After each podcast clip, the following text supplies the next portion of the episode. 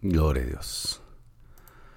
Gloria a Dios. Paz de Cristo, amigos y hermanos que nos escuchan en esta tarde. Gracias a Dios que nos concede estar una vez más en este miércoles estudiando su palabra. Le doy gracias a Dios porque Él ha sido bueno con nosotros. Quisiera que empezáramos con una oración dándole gracias a Dios porque hay que reconocer quién nos da la vida, quién nos da la salud, quién nos da el alimento, la fuerza, el trabajo, todo lo demás. Señor Jesucristo, te damos gracias una vez más por este día que has concedido a cada uno de nosotros amanecer con vida, a cada uno de nosotros poder tener fuerzas para ir a trabajar, para ir a hacer lo que se ocupa. Gracias, papá, porque tú estás con nosotros. Gracias porque tus promesas siguen siendo fieles y verdaderas. Gracias porque tú tienes cuidado de nosotros aún en este tiempo.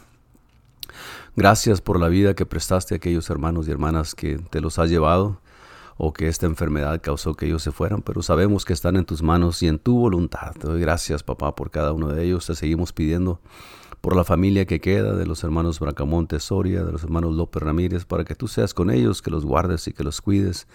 Gracias por la sanidad del hijo de nuestro pastor, Alberto Sarabia, Albertito Jr., por la sanidad que viene para su esposa, para su suegra. Gracias, papá, porque tú estás con nosotros. Sabemos que tú eres el que das, el que pones, el que quitas, el que levantas, el que humillas. Tú eres el que hace todo.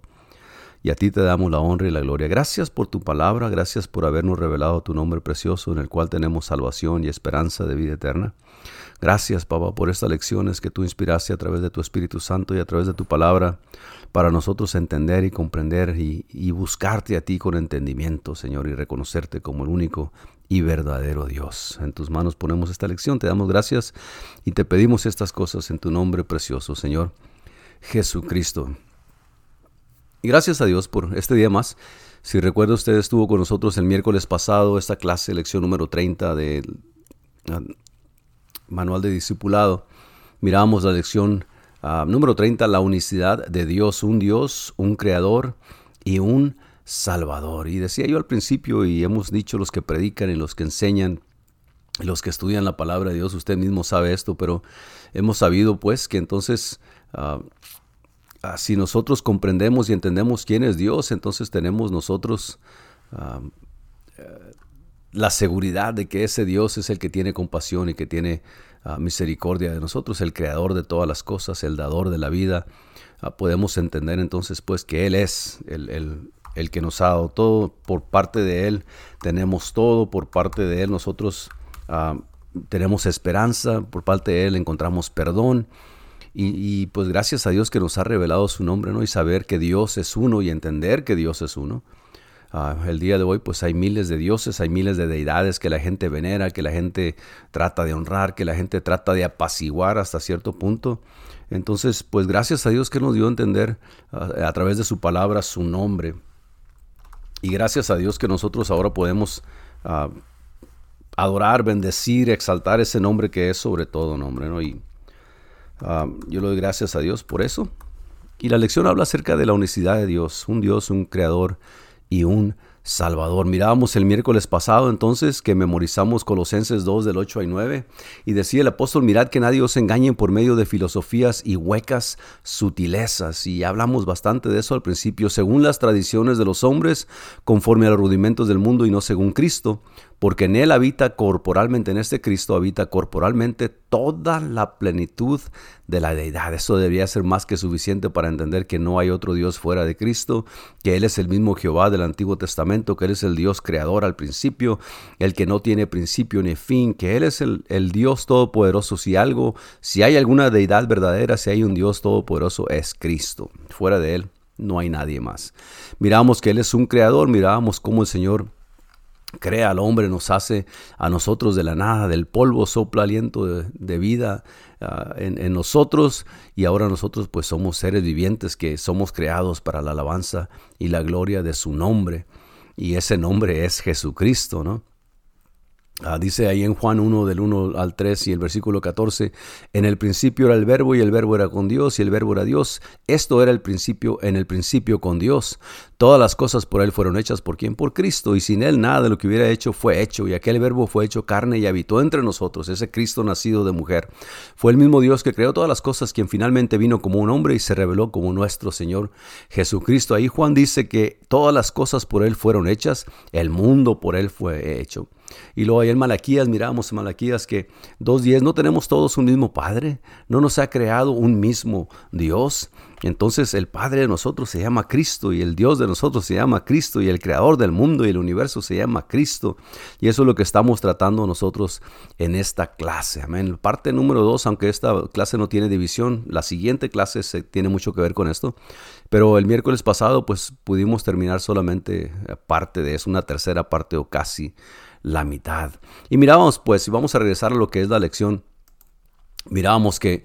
Uh, había un Salvador, pero miramos también en esta lección que el Señor al principio ah, creó todas las cosas. Dice, eh, dice el, aquí en, en, esta última porción que estamos leyendo, Juan dice que Jesús creó todas las cosas y el profeta Malaquías dice que se le debe dar el crédito a un Dios y a un Padre. ¿Cómo podemos conciliar estas dos escrituras sin decir que ese Dios es Jesús? Jesús creó todas las cosas como el Padre, no como un Hijo eterno. Su nombre no fue revelado hasta que Él tomó un cuerpo y, vivió en la tierra como uno de nosotros.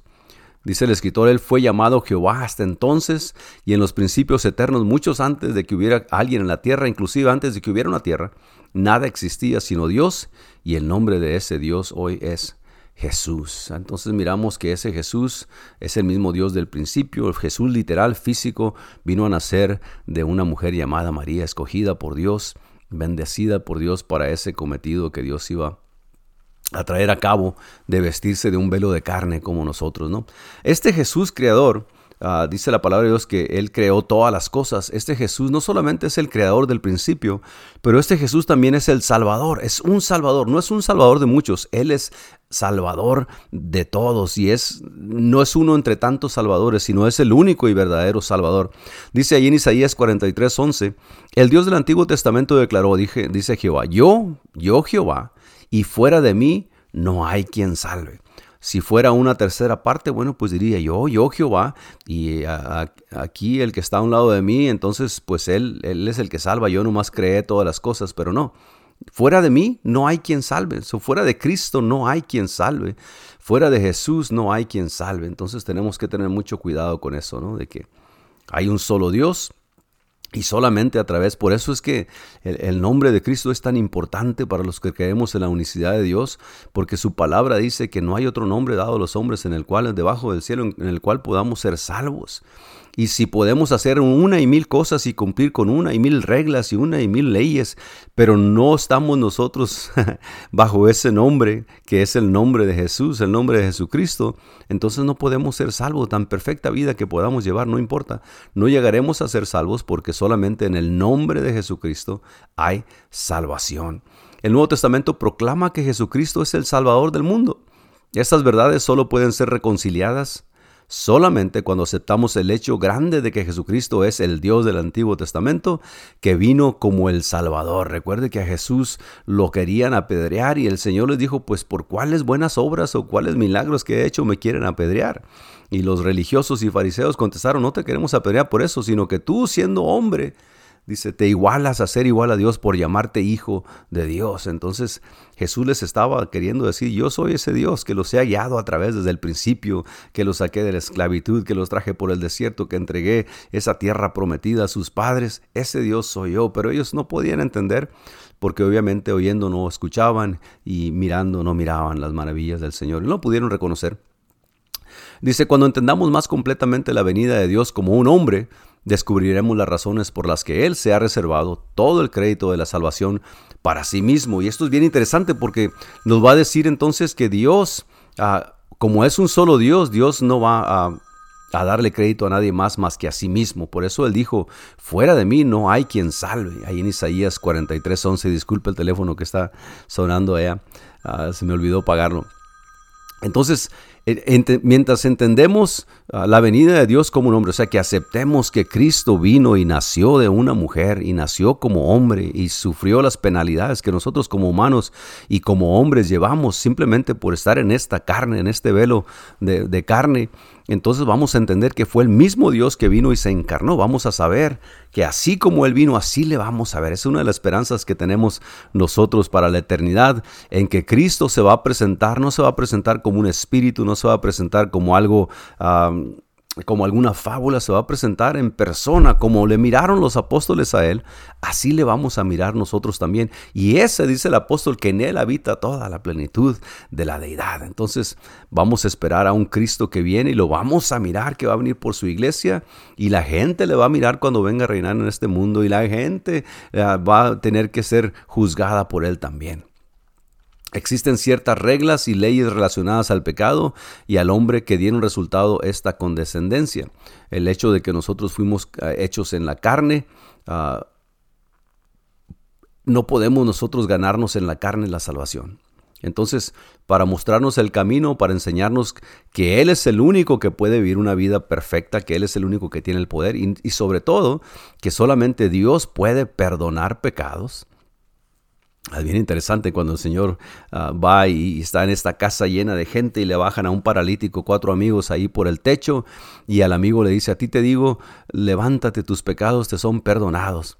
Y, bueno, le dijo, tus pecados te son perdonados, hijo mío. Y los fariseos y religiosos, como siempre, como hay en todas partes, ah, rápidamente dijeron, ¿quién es este que, que, dice perdonar pecados y solamente Dios puede perdonar pecados? Ellos sabían que solamente Dios pudiera perdonar pecados, como lo sabemos tú y yo, ah, como lo sabemos y hemos entendido, porque nosotros ah, perdonamos, pero, pero Dios es el que puede limpiar y perdonar y borrar la culpa. Y nosotros pues seguimos llevando culpa a menos que Él la quite. Y le dicen, ellos pensaron, el Señor dice, mira, ¿por qué piensan así? Para que vean que el Hijo del Hombre tiene potestad en el cielo y en la tierra. A ti te digo, le dijo el paralítico. Eh, ¿Qué es más fácil decir? ¿Tus pecados te son perdonados? O decirle a este, levántate y anda, pues para que vean que tengo poder del cielo, porque yo soy Dios. A ti te digo, tus pecados te son perdonados, levántate, toma tu lecho y anda. Y bueno, el, paralítico se levanta y ellos pues no tienen otra cosa más que decir, pues ni modo, a lo mejor este tiene algo de bueno, pero no le creían de todos modos. Ahora, ¿por qué este Jesús, este Dios unigénito, este, este Dios único, uh, por qué vino como Salvador? Bueno, porque nosotros en la carne no podemos presentarnos delante de Dios y justificarnos nosotros mismos. Es tan sencillo como eso. Nosotros, eh, la palabra de Dios nos dice, por cuantos todos, todos pecaron, están destituidos de la gloria de Dios. Todos pecaron, están destituidos de la gloria de Dios. Así es de que... Ah, si te quieres ganar la salvación, como hay muchas enseñanzas por ahí en el mundo, como leíamos al principio, huecas y vanas, filosofías y pensamientos de que tú entre más cosas buenas hagas, más derecho tienes de entrar al cielo, déjame decirte que no. El único derecho que pudieras tener es el derecho que Cristo te da a través de su sangre y de su perdón. Entonces viene Jesús y se presenta como un Salvador. Ahora, por la condición del hombre en la carne que vivimos, estamos propensos al pecado. Y el apóstol dice, pues todos pecaron, todos están destituidos de la gloria de Dios. Ah, la muerte es el castigo del pecado. La muerte es lo que nosotros recibimos como recompensa por causa del pecado. Dice el escritor así. Después del pecado del hombre, la muerte fue el castigo de Dios por ese pecado. Allá en Génesis 3:19. Dice, esto fue establecido como una ley eterna por Dios y requiere que se pague con la vida cuando el pecado es cometido. Por el pecado de un hombre, Adán, todos mueren, según 1 Corintios 15, 22, usted puede leer esos versículos. Y porque todos pecaron, están destituidos de la gloria de Dios, dice el apóstol ahí en Romanos 5, 12, 3, 23. Todo hombre, toda mujer, todo ser nacido en este mundo tiene esta terrible promesa. El alma que pecare, esa morirá. Ezequiel 18, 4. Y esto, por supuesto, lleva consigo muerte eterna. Y claro que hay consecuencias del pecado en lo físico. Claro que mucha gente está enferma, mucha gente está tirada en la calle, mucha gente ah, está adicta a las drogas, mucha gente está con enfermedades venéreas, mucha gente está con tantas cosas que se contamina por darle gusto a la carne, ¿no? Entonces pagan en su propia carne, pero después va a ser el castigo peor, que es la muerte eterna en el lago de fuego, separados de Dios.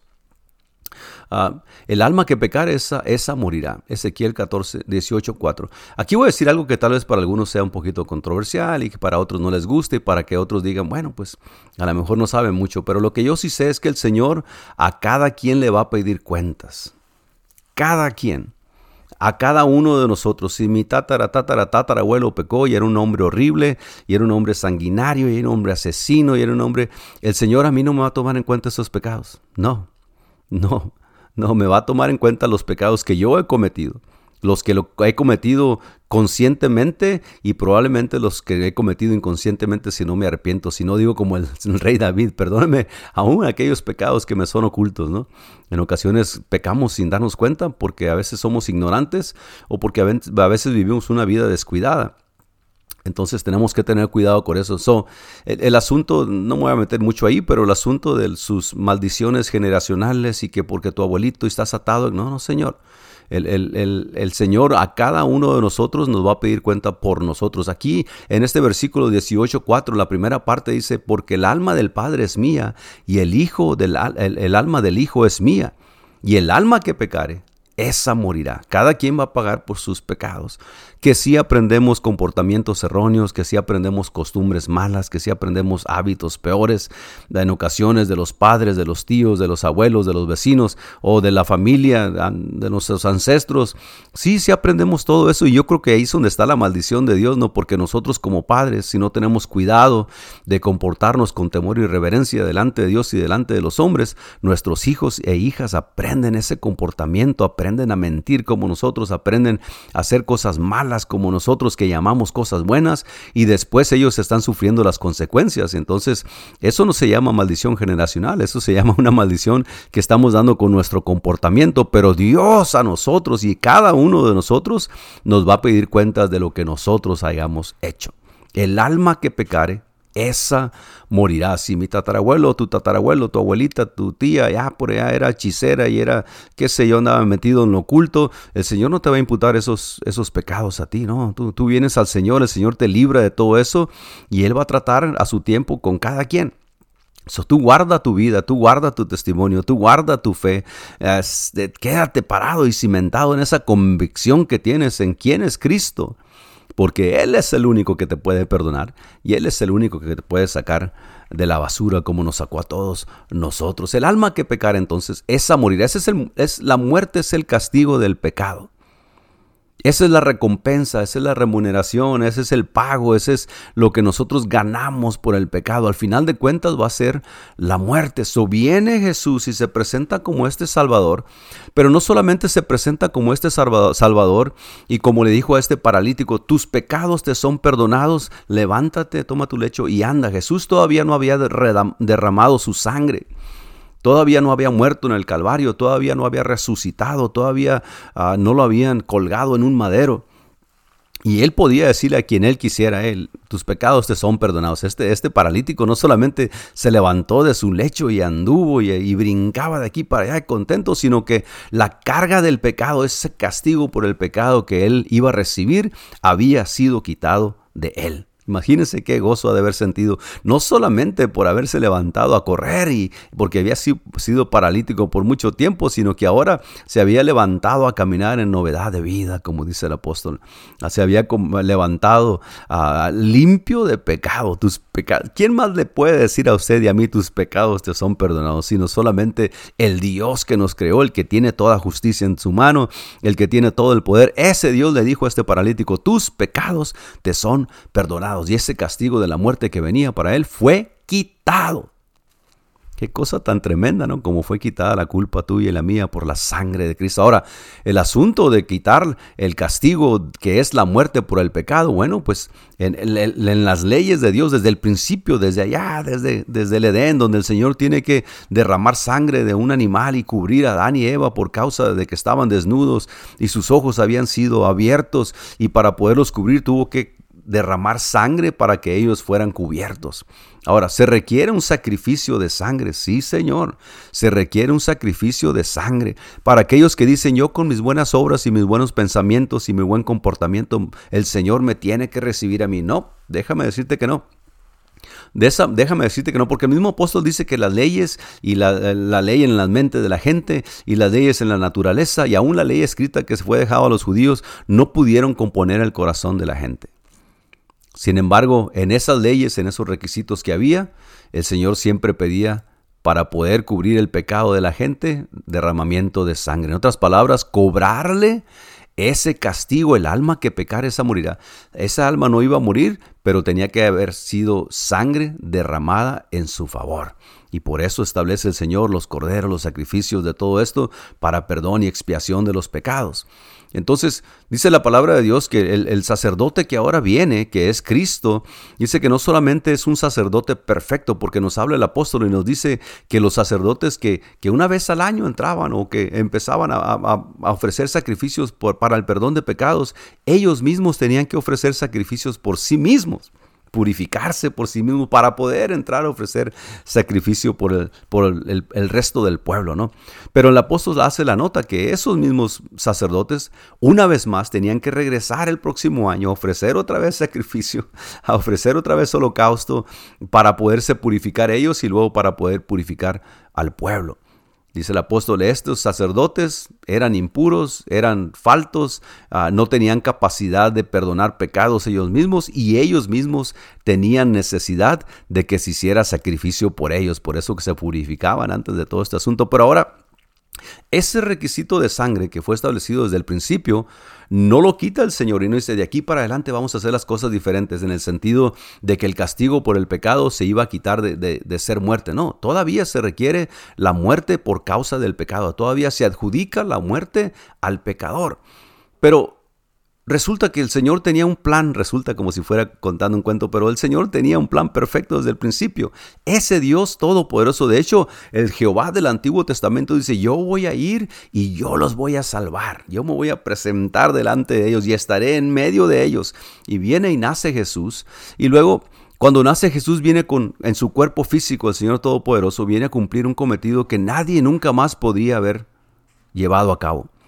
Porque el Señor no solamente viene y se presenta como el Cordero de Dios, he aquí el Cordero de Dios que quita el pecado del mundo. Cuando Juan mira a Jesús que va bajando ahí al río Jordán para ser bautizado, no solamente se presenta como cordero, sino que también se presenta como el sacerdote que va a ofrecer el sacrificio. Y el apóstol Pablo nos dice y nos habla bien fuerte y nos dice, pues el Señor vino y se ofreció de una vez por todas el sacerdote perfecto, donde ya no hay necesidad otra vez de volver a derramar sangre porque lo hizo perfectamente y el que fue perfecto y lo recibió a sí mismo también como sacerdote, lo ofreció Dice, ahora nosotros no podemos tener una salvación tan grande en tan poca cosa, porque no podemos, dice, si pecaremos voluntariamente, no podemos volver, ya no hay sacrificio que hacer, ya no, ya no es como en la época pasada donde se pasaba el año, ofrecía sacrificios, se perdonaban tus pecados, se cubrían tus errores y en el año pecabas otra vez y tenías que volver a echar sacrificio, no.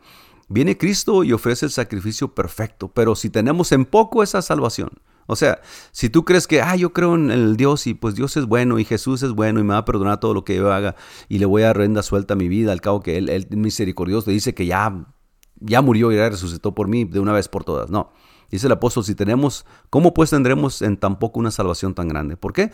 Porque lo que le costó a Cristo fue su vida misma. Ciertamente él dijo, yo tengo poder para ponerla y tengo poder para volverla a tomar.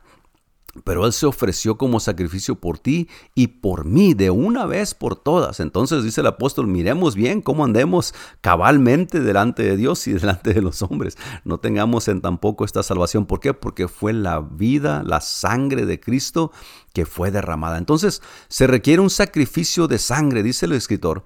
No existe prueba de muerte hasta que la sangre es derramada. Levítico 17:11 dice, porque la vida de la carne está en la sangre. Ahí la provisión para nosotros, ¿no? De, no comer carne y de no hay gente que bebe sangre de los animales que porque es muy nutritiva y que por bueno no dice la palabra de Dios que no se debe hacer eso y eso es tema para otro día no pero dice no existe prueba de muerte hasta que la sangre es derramada. El animal que llevaban al tabernáculo a sacrificar no lo podían sacar caminando amarrado ahí con un mecatito a través del cuello y llevárselo a su casa no ahí se derramaba la sangre se, se entregaba la vida de ese animal y el pecado de la familia y el padre de familia era puesto sobre ese animal y ese animal ya no vivía más. Lo sacrificaba le quitaban la vida, derramaban su sangre. ¿Por qué? Porque en lugar de que muriera ese jefe de familia y esa familia, el pecado era transferido a, este, a esta ofrenda que se traía delante del Señor. Viene Cristo, se ofrenda por nosotros. Esta es la razón por la que Dios requiere que sangre sea rociada para que la ofrenda por el pecado sea efectiva. Por derecho, cuando un hombre ha pecado, su propia sangre debe ser dada haciéndose responsable de sus propios errores. Entonces, la paga del pecado es muerte, mas la dádiva de Dios es vida eterna. Sí, merecemos la muerte. Tú yo, sí, tú que te crees muy bueno y yo que me creo muy bueno, muy bueno, merecemos la muerte porque dice el Señor Jesús dijo, no hay justo ni aún uno. ¿Por qué?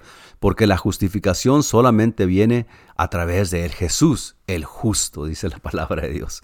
Entonces, como, como nosotros hemos sido perdonados por Él, ahora el derramamiento de nuestra sangre no se requiere porque Cristo pagó por nosotros. Eso es para que te des cuenta que todo lo que haces, todo lo que digas, todo lo que hablas, todo lo que aprendas, todo lo que creas, tiene que estar basado en la sangre de Cristo, en el perdón de Jesús, en la gracia de Dios a través de su sacrificio en la cruz. Nada de lo que tú puedas hacer. Esto no quiere decir que, bueno, y como no puedo hacer nada y como estoy en la carne y la carne es débil, dice Jesús que el Espíritu está presto y la carne es débil, entonces, pues ni modo, la carne que agarre para donde quiera y que Dios tenga misericordia de mí. No, no, no. No se vale eso, porque acuérdate que acabamos de mirar ahorita, pues, de que ya no queda sacrificio que hacer otra vez.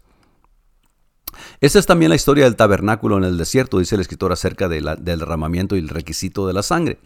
Un altar bronceado fue hecho para hacer sacrificio y allí se debería broncear la sangre. Hebreos 9:7 dice que el sacerdote entraba al lugar santísimo una vez al año para ofrecer sangre como sacrificio por los pecados del pueblo y los suyos propios. O sea que una vez al año el sacerdote se purificaba y luego entraba a ofrecer sangre allá adentro en el lugar santísimo. Ese lugar santísimo, ah, yo creo que tú sabes esto, pero ese lugar santísimo solamente el sumo sacerdote entraba una vez al año y dice el escritor, y no sin sangre.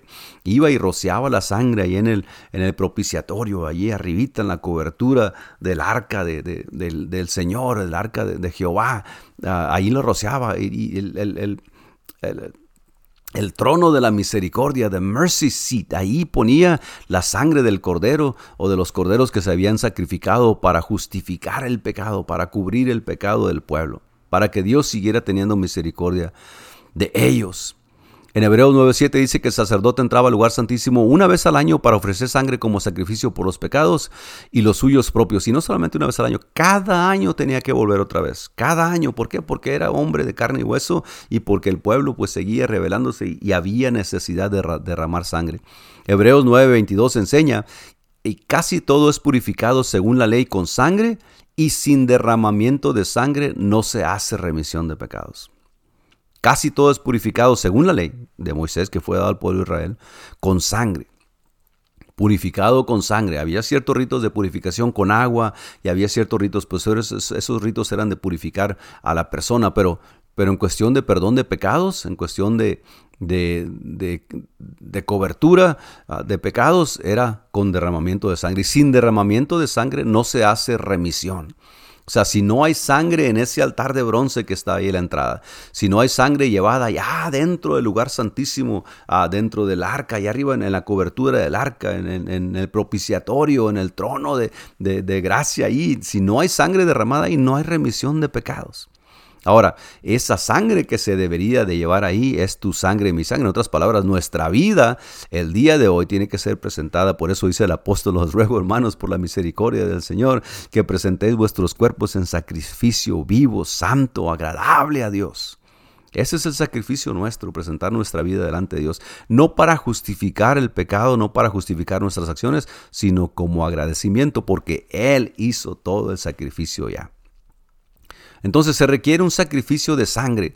la paga del pecado es muerte y para poder evadir esa muerte se, se requiere un sacrificio de sangre. Entonces ahora, algo viene bien tremendo en la palabra de Dios, porque Cristo no solamente puso los requisitos, marcó la ley, no solamente dijo cómo había que hacerse, no solamente dijo cuál es la paga del pecado, y no solamente vino Él, sino que Cristo fue nuestro sacrificio sustituto en nuestro lugar. Cristo se puso en nuestro lugar. Herido fue, dice, ah, experimentado varón de dolores, experimentado en quebranto. Él recibió el castigo de nuestra paz, fue sobre él. El Señor llevó nuestro castigo sobre él. No solamente, ah, pues yo me hago responsable por ti, ok, pues que me echen la culpa a mí. No, Él vino y pagó en su carne propia los azotes, los maltratos, el desprecio, uh, la, falta, la, incredulidad en su propia carne. lo golpearon, ah, lo sangraron, lo escupieron, hicieron tantas, le arrancaron su barba, hicieron tantas cosas con el Señor como castigo porque ellos decían, tú crees que eres Dios y no eres nadie y te vamos a matar. Pero el Señor estaba puesto ahí porque en ese lugar deberíamos de estar tú y yo. Dice la Biblia que el que no conoció pecado, se hizo pecado por nosotros, porque dice la Biblia que maldito es todo aquel que es colgado en un madero. Él, se puso en nuestro lugar. Ah, sí. Viene el día de resurrección en, unos meses más adelantito y, y, todo el mundo anda cargando una cruz para arriba y para abajo y levantan cruces en todas partes y eso nos debería de servir a nosotros y decir, ahí debería de estar colgado yo. porque santo no soy, porque bueno no soy, porque buenas cualidades no tengo sino por la sangre de Cristo. Y, si Él no me hubiera perdonado, ese lugar de colgarme a mí y quitarme la vida, ese debería haber sido yo. Pero gracias a Dios, ¿no? Cristo nuestro sacrificio sustituto. Aleluya. Dice el escritor, vimos la que la muerte de animales fue empleada para cumplir el plan de Dios de redención por el pecado. El Señor en sus leyes que puso con Moisés, en las leyes que dio al pueblo de Israel, Él especificó qué es lo que se debería de sacrificar para cada cosa esto para esto, esto para aquello, esto para... Dice, pero este era un sacrificio inadecuado con el cual los hombres vivieron durante muchos años, porque la sangre de toros y de cabras no era capaz o no tenía la virtud de quitar los pecados. Hebreos 10. Pablo razona esto, razona que si estos hubieran bastado o sido suficientes, se hubieran seguido ofreciendo. Pero estas ofrendas no pudieron hacer perfecta a la gente y ellos todavía llevaban la culpa de sus pecados. En otras palabras, era solamente cubiertos por un tiempo. Con aquellos sacrificios cada año se volvía a hacer recordatorio de ellos. En otras palabras, la sangre fue derramada ah, por muchos años, por cientos y cientos de años fue derramada sangre para tratar de justificar o para enseñar a la gente que ellos seguían siendo los pecadores y que estos animales seguían siendo sacrificados en, en beneficio de ellos, pero aún así no podían ser purificados sus corazones. Dice el escritor, así que fue así que Dios se buscó un sacrificio perfecto, ya lo tenía preparado, ¿no? Su plan eterno, uno que lo satisfaciera por todo el tiempo, un sacrificio diseñado para quitar el pecado sin dejar indicios de condenación.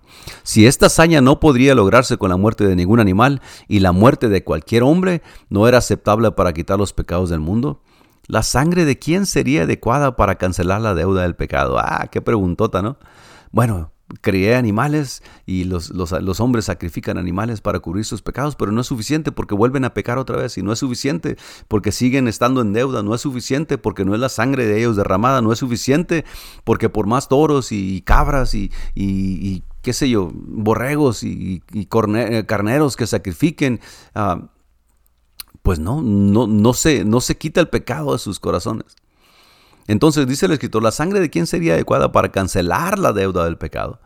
Hechos aclara, dice el escritor, que esta fue la sangre de Dios.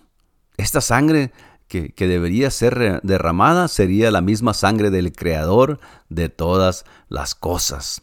Dice el escritor en Hechos 20, 28, la sangre, la iglesia del Señor, o sea, de Cristo, la cual Él ganó, por su propia sangre. O sea que Él derramó su sangre por nosotros, estableció la iglesia y somos propiedad y pertenecemos a Cristo porque nos compró con su sangre preciosa. Por eso el apóstol llama carísimos a la iglesia, ¿no?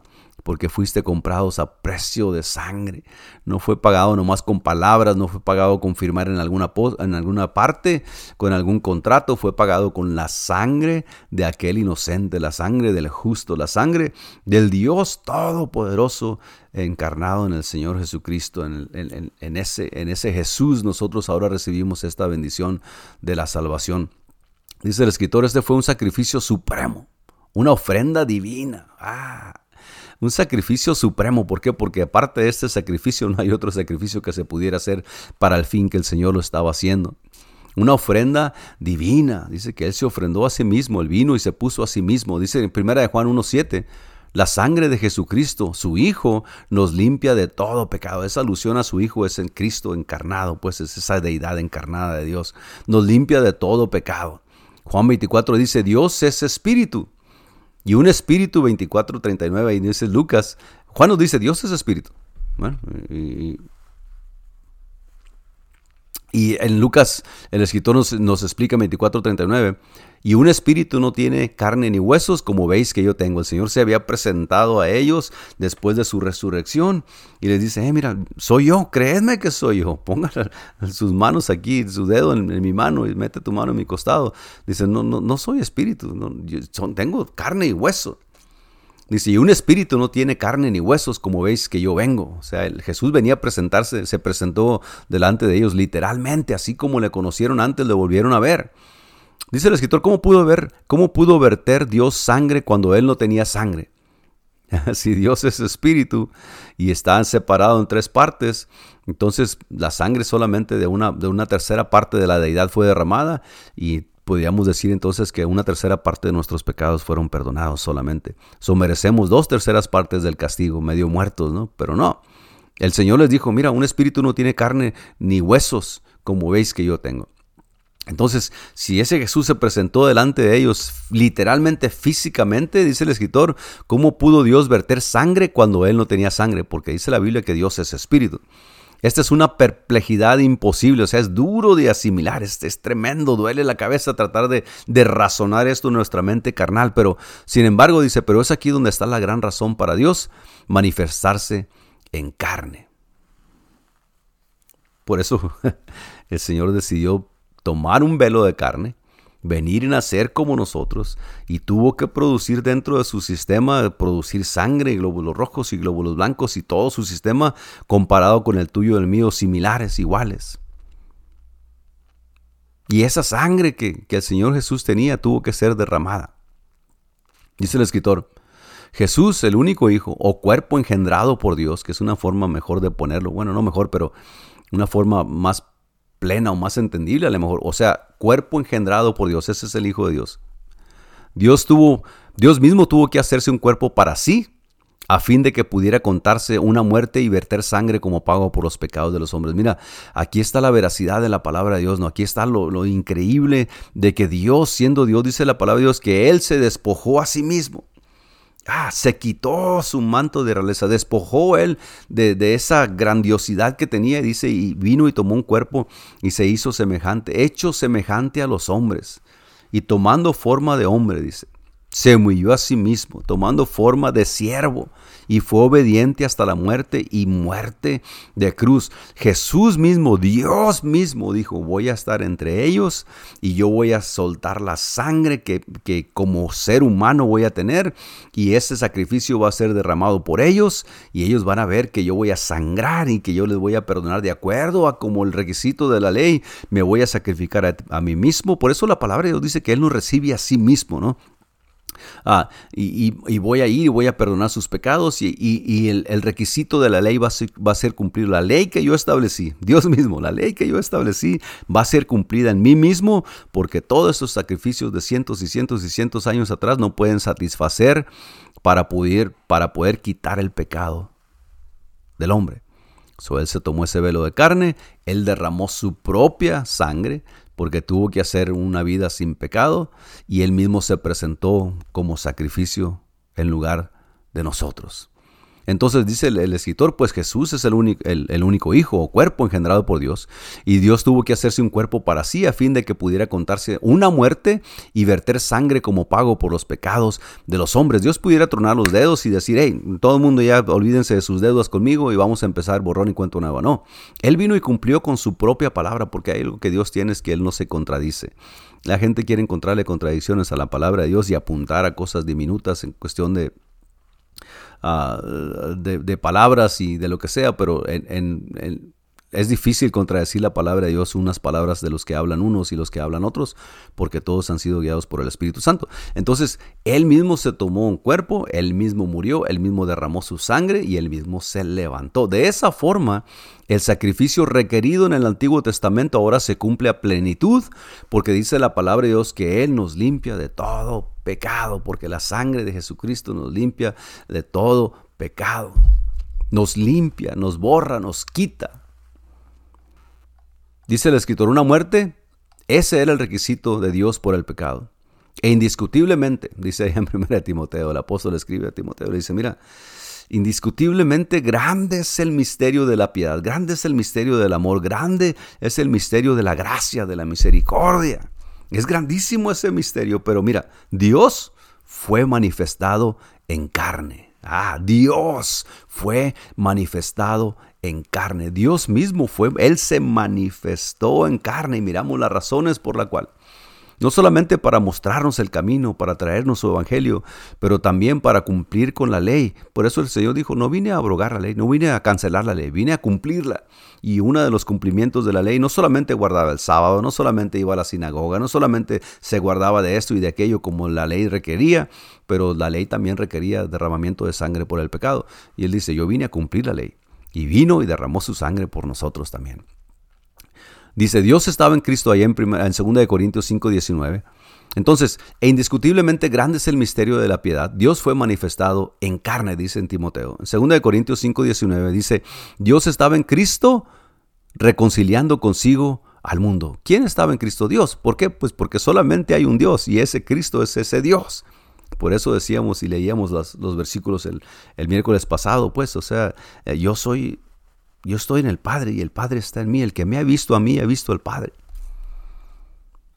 En primera de Timoteo 2, ah, del 5 al 6 leemos, dice el escritor, hay un solo Dios y un solo mediador entre Dios y los hombres, Jesucristo hombre, el cual, esto está, ah, las palabras las puede usted mover y conjugar y tratar de que digan otra cosa, pero eso está tan claro. Hay un solo Dios no hay otro Dios fuera de Cristo, fuera de Jehová de los ejércitos, fuera del Dios Todopoderoso. Y un solo mediador entre Dios y los hombres. Acuérdese que el sacerdote que llevaba los sacrificios en el, tabernáculo, él era el mediador entre Dios y los hombres. A él Dios le hablaba, de él recibía Dios la sangre, el sacrificio de sangre, y, y cuando era aceptable, ahí bajaba la presencia de Dios y Dios hablaba con el pueblo. Esos eran los mediadores. Ahora, dice el escritor que ahora hay un solo mediador entre Dios y los hombres, Jesucristo, hombre. Jesucristo hombre, ¿por qué? Porque ese, ese hombre, el Dios encarnado, ah, fue como uno de nosotros, el cual se dio a sí mismo en rescate por todos. Y esas palabras son ah, inmensamente poderosas y tienen un peso tremendísimo para la esperanza que nosotros aguardamos en Cristo. Dios estaba en Cristo reconciliando consigo al mundo. Dios estaba en Cristo, Cristo vino a reconciliar al mundo a través de, su ministerio. Hay un solo Dios y un solo mediador entre Dios y los hombres, Cristo, Jesucristo hombre. Y no solamente es mediador, sino que Él se dio a sí mismo por rescate, en rescate por todos, no otro Dios. La Biblia no menciona, y una tercera parte de la deidad vino y se entregó, no, no hay otro Dios. Dios dice que estaba en Cristo. Grande es el misterio de la piedad. Dios fue manifestado en carne. Dios estaba en Cristo reconciliando consigo al mundo. Hay un solo Dios y un solo mediador entre Dios y los hombres, Jesucristo hombre, el cual se dio a sí mismo en rescate por todos. Dios estaba en Cristo, ese Dios se dio a sí mismo en rescate por todos. No otro Dios, sino un cuerpo humano en el cual vivía Dios. Por eso Dios se encarnó para, para que la gente le viera y lo conociera y predicar la palabra de vida que nos trajo y traer reconciliación entre la gente y Dios mismo, que Él era Él, pero tuvo que tomarse un cuerpo para poder derramar sangre, para poder cumplir con el requisito de la ley, en donde sin derramamiento de sangre no hay remisión de pecados. Vino Dios, se encarna, derrama su sangre, pero ese Dios no deja de ser Dios. No otro Dios, sino un cuerpo humano en el cual vivía Dios.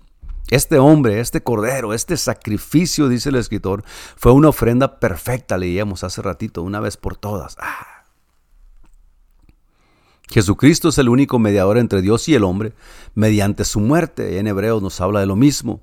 Hermanos, teniendo libertad para entrar en el lugar santísimo por la sangre de Jesucristo, por el camino nuevo y vivo que Él nos abrió a través del velo, esto es, de su carne Hacemos mucha alegoría y mucha mención de que cuando Jesús murió ahí en la cruz, el templo, el velo del templo se rasgó de arriba abajo. Y eso fue representativo, ¿no? Que abre las puertas, abre el acceso al, lugar santísimo, que nadie podía entrar ahí en ese tiempo más que el sumo sacerdote. Sin embargo, dice el escritor que él, él abrió este camino nuevo y vivo a través del velo, esto es, a través de su carne. ¿Por qué? Porque fue entregado él en sacrificio, se entregó a sí mismo y puso su vida por nosotros. Ahora nosotros tenemos acceso a esa gracia, a esa misericordia de Dios. Así que podemos entrar libremente al trono de la gracia, según Hebreos 4:16. Acerquémonos pues confiadamente delante del trono de la gracia para recibir el oportuno socorro. Acerquémonos pues confiadamente. O sea, si tú crees que Dios es, si tú crees en Cristo que es el Dios encarnado, si tú crees en ese nombre que es sobre todo nombre, poderoso para perdonar tus faltas y borrar tus pecados, ese Dios puedes entrar confiadamente delante del trono de la gracia para recibir el oportuno socorro. Dice el escritor, Acerquémonos libremente al trono de la gracia, sintiéndonos capacitados por la sangre vertida en el Calvario, no porque nosotros llevamos sangre en nuestra mano para poner ahí delante del altar, arriba del propiciatorio, no por eso, porque eso no trabajó, eso el hombre siempre se volvía al pecado, siempre volvía a hacer lo mismo, tenían que hacer otra vez, sino que ahora porque Cristo abrió la puerta porque Él abrió la puerta, su carne, Él, rompió el velo, dice ah, que esto es su carne, se entregó sacrificio literalmente, físicamente murió para que tú y yo pudiéramos ahora entrar confiadamente delante del trono de la gracia. Dice el escritor, el cuerpo resucitado y glorificado de Jesús, en el cual vive todavía el Espíritu Eterno, es un recordatorio constante del sacrificio totalmente ya hecho. ¿Por qué se levantó? ¿Por qué Jesús no solamente vino y murió y cumplió con el requisito de, la ley de derramar la sangre y muerto en el tiempo del, tabernáculo, se llevaba el animal, se, sacrificaba el animal, se sacaba la sangre, se descuartizaba, se echaba en el altar, se quemaba, la sangre se llevaba ya adentro al, al lugar santísimo y el animal pues quedaba muerto y se acabó. Ya pagó la, a lo que vino, ya hizo y ahí se quedó. Pero Jesús no, Jesús no solamente vino, murió, sino que también resucitó. Y ese es el Dios que nosotros servimos, este, este, Dios único, este Dios incomparable, el cual no hay otro como Él. él. no solamente vino y tomó una forma de siervo, de cuerpo humano, se entregó, derramó su sangre, pero también resucitó. Aleluya. Y porque Él resucitó, nosotros también vamos un día, si la muerte viene por nosotros y el Señor manda, ah, también nosotros vamos a resucitar a su tiempo cuando Él ah, así lo tenga previsto, ¿no?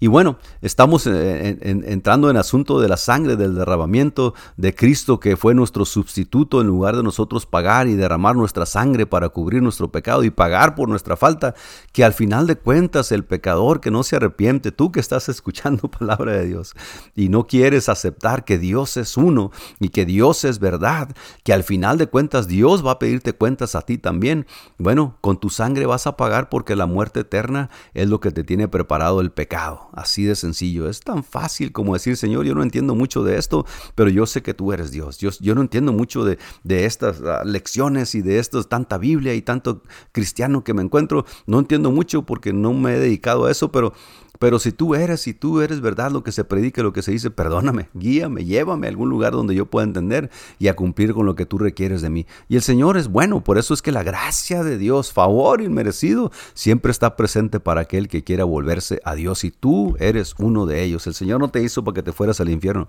El Señor hizo el infierno para el diablo y a sus achichincles y los demonios.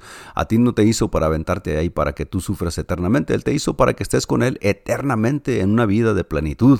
Pero te toca a ti decidir, ¿no? Y bueno, Él ya pagó el precio por ti, Él ya derramó su sangre por ti y por mí, y ahora nosotros por la gracia de Dios tenemos esperanza de vida eterna sin tener que pensar en, la, en el fin de nuestros días y pensar que vamos a recibir el castigo porque somos malos en ocasiones, no somos perfectos, pero la gracia de Dios y su sangre nos limpia de todo pecado. Aleluya, eso está tremendo. Y bueno, el asunto aquí pues es entonces es de que hay un solo Dios. Vamos casi, nos falta todavía un buen tiempo para terminar esta lección. Y no quisiera brincarme al punto siguiente que viene a hablar de un Dios, ah, que es el tema que estamos tratando, ¿no? Ah, porque no quisiera ah, hablar de esto de corridito, rápido, y por acabar la lección, pues bueno, no vamos a brincar muchos puntos importantes, sino que el último punto que vamos a tratar aquí es de un Dios. Acuérdate que hemos estado mirando, y, perdóname que haga este movimiento, ¿no? Pero estamos mirando estos puntos importantes, mira. Ah, un Dios, un solo Dios, el título de la lección. La unicidad de Dios, un Dios, un creador y un salvador. Ah, que nadie los engañe. Jesucristo es el Dios. Él es un creador. Desde el principio fue Dios. Un creador, uno de los puntos que estamos mirando. Si estás apuntando, bueno, pues es un creador. Hay un solo creador. Y no solamente un solo creador, sino que Él se convierte también en un salvador. Ahora, ¿por qué tenemos necesidad nosotros de un Salvador? Bueno, porque la carne, dice la palabra de Dios, que tiende al pecado y siempre está pensando hacer el mal. Y la, el castigo del pecado es la muerte. Él se convierte en nuestro Salvador porque Él vino y cumplió el requisito del derramamiento de la sangre que la ley que Él mismo había puesto, había establecido. Él viene y cumple este requisito de derramar sangre para porque dice la palabra de Dios que sin derramamiento de sangre no hay remisión de pecados. Entonces, como la vida está en la sangre, aquí en Levítico 17:11, cuando ellos mataban a este animal, tú sácale la sangre a algo o a alguien y pues la sangre es la vida. Por eso es que la gente se muere porque se desangra en algún accidente o en alguna operación o, por algún, algún conflicto interno que tengan en su cuerpo y sin sangre dentro del cuerpo le podemos echar agua y le podemos echar diésel y le podemos echar eh, crema y le podemos echar aceite, pero, pero el cuerpo necesita sangre porque esa sangre es la vida, porque esa sangre lleva y trae nutrientes y lleva y saca desperdicios y lleva y trae oxígeno y lleva y saca dióxido de carbono y lleva y, es, la sangre, es, es lo que hace caminar al cuerpo. Puede ser una mujer bien formada, un hombre muy fornido, pero sin sangre son gente muerta y no hay remedio para eso. Entonces se quita la sangre del animal a través de la muerte y esa sangre se ofrece como vida, como sustituto, porque el pecado, la paga del pecado es la muerte y obviamente la muerte es quitar la vida a alguien o, que alguien deje de existir, deje de vivir. Esa sangre se presenta y se quita la sangre al animal, el animal muere. Entonces se requiere un sacrificio de sangre para que tú no tengas que morir, ah, vamos a ponernos en el Antiguo Testamento, para que el pecador no tuviera que morir, algo más tenía que morir. Y el, requisito de la ley era pues un cordero, o, esto, o unos bueyes, o, un carnero, qué sé yo, de acuerdo a, lo que era el requisito. Y, tenía que derramar la sangre porque esa sangre es vida. Entonces, para que tú no perdieras tu vida, la sangre de algo más de un animal tenía que ser derramada. Entonces, ese requisito estaba establecido por Dios como ley para, para el pueblo de Israel. Y viene Cristo y se ofrece como sacrificio por nosotros. Él se pone en nuestro lugar. Él dice, bueno, ah, el pueblo, la humanidad, estos hombres y mujeres que yo he creado y por la ley que he dado, porque ese es mi plan desde el principio, ah, se ocupa de derramamiento de sangre para que ellos no tengan que pagar. Yo voy a nacer, yo voy a, a presentarme en sacrificio yo voy a derramar mi sangre. Ahora, Él es nuestro sustituto. Y, no tengan en poco esto, no tengan en poco que Dios se entregó por usted.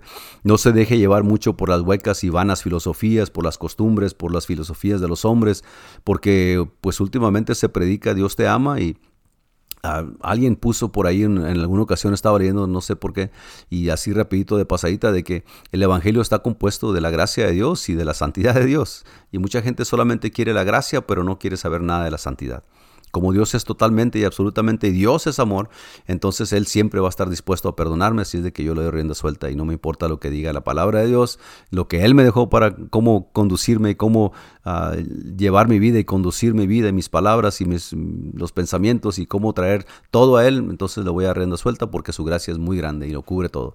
Sí, pero su santidad tampoco nunca ha dejado de ser. Y el requisito de Dios es sed santos como yo soy santo. ¿Por qué? Porque Él se ofreció a sí mismo. ¿Cómo? Voy a repetir, pero dice su palabra, ¿cómo pues tendremos en tan poco un, sacrificio tan grande? ¿Cómo vamos a hacer en poco? Nosotros, dice el apóstol vituperiando el, sacrificio de Cristo, haciéndolo nada, porque nosotros ahora nos agarramos de ahí para ir a hacer todo lo que nos pega la gana. No. No, el Señor también tiene sus requisitos, así como tenía requisitos que fuera sangre derramada para cubrir pecados, los que hemos aceptado su sangre como sacrificio en sustitución por nosotros, también tenemos que conducirnos honrada, decorosa y con temor y temblor delante del Señor. Temor, sí, porque Él tiene sus leyes que nosotros debemos de cumplir. Temor irreverente, un temor reverente porque él no deja de ser Dios. El hecho de que vino y se humanó y tomó carne, ah, y un velo de carne como nació como nosotros de mujer, e, eso no quiere decir que fue dejado de ser Dios. Dice que en él habita toda la plenitud de la deidad. Dios nunca ha dejado de ser Dios y los requisitos de santidad de parte de Dios nunca han dejado de ser requisitos de santidad de parte de Dios. Claro que por nosotros mismos no podemos hacernos santos, pero a través de su palabra dice que Él nos limpia a través del lavamiento de su palabra, de su Espíritu Santo, y eso es un tema para algún otro día, ¿no? Entonces Cristo es nuestro sacrificio sustituto, Él se puso por nosotros. Si la muerte era un requisito de Dios por el pecado, Entonces Dios estaba en Cristo reconciliando consigo al mundo. Un solo Dios y un solo mediador entre Dios y los hombres, Jesucristo, hombre, el cual se dio a sí mismo en rescate por todo. Y le vamos a parar aquí el próximo miércoles con la ayuda de Dios.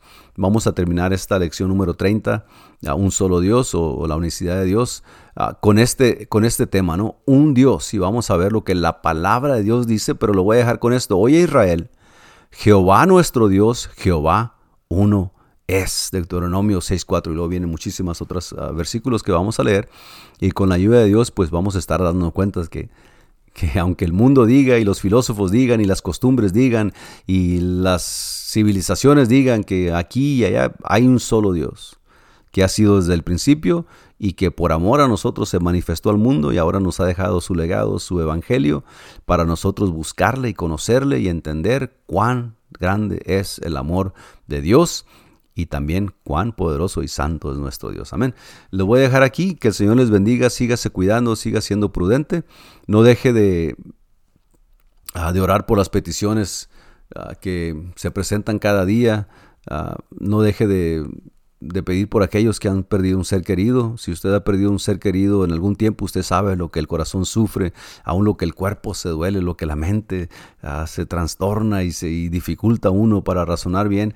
Usted pida por ellos, pida como si usted hubiera perdido un ser querido para que Dios los ampare, los ayude, los abrace, los cuide, los proteja y que la convicción que hay en el Señor no caiga por causa de perder un ser querido, porque mucha gente en ocasiones ah, pierde el enfoque y pierden la meta, la visión de que nosotros servimos a Dios independientemente de lo que suceda a nuestro alrededor. Y Dios es bueno, Dios consuela, Dios abraza, Dios fortalece y pídale a Dios, sígale pidiendo por ellos y aún por aquellos que están enfermos, que todavía están padeciendo esta enfermedad o algún otro tipo de enfermedad. Pareciera que nos hemos olvidado del resto de la gente que sufre alguna otra enfermedad, alguna otra otro malestar, ah, que sufre de, un montón de cosas, ah, porque esta pandemia pues ha pegado muy duro, ¿no? Pero hay mucha gente con necesidad, mucha gente en su matrimonio que necesitan el aliento, la palabra de alguien, el Espíritu Santo que intervenga por ellos, que los ayude, que los cuide, que los, los siga ah, manteniendo unidos, que sigan ellos formando familias, que sigan criando hijos temerosos de Dios y que guarden la palabra de Dios. Hay gente que está sola para que Dios los acompañe y que Dios mande algún compañero o compañera, si es el plan de Dios. Y a lo mejor están mejor solos que mal acompañados, como dice el dicho, ¿no? Pero, pero pida por ellos también, pida por aquellos que tienen hijos pequeños para que Dios les dé sabiduría de cómo criarlos. Piden por aquellos que tengan hijos grandes para que Dios tenga misericordia de ellos y puedan ellos también dar ejemplo como Dios lo requiere de nosotros. Así es que, que el Señor los bendiga. El día viernes no se olvide que tenemos servicios en vivo en la iglesia ah, a las 7, de 7 a 8. Los esperamos. Hay bastantes asientos abiertos el viernes y el domingo, perdón, el sábado de 7 a 8 la voz apostólica. Ah, a través de Facebook y el domingo servicio en vivo en la iglesia también con asistencia. Si usted quiere estar allí hay un lugar para usted de 5 a 6 de la tarde. Que el Señor les bendiga, sígase cuidando y los amamos en el nombre del Señor. Amén. Gloria a Dios.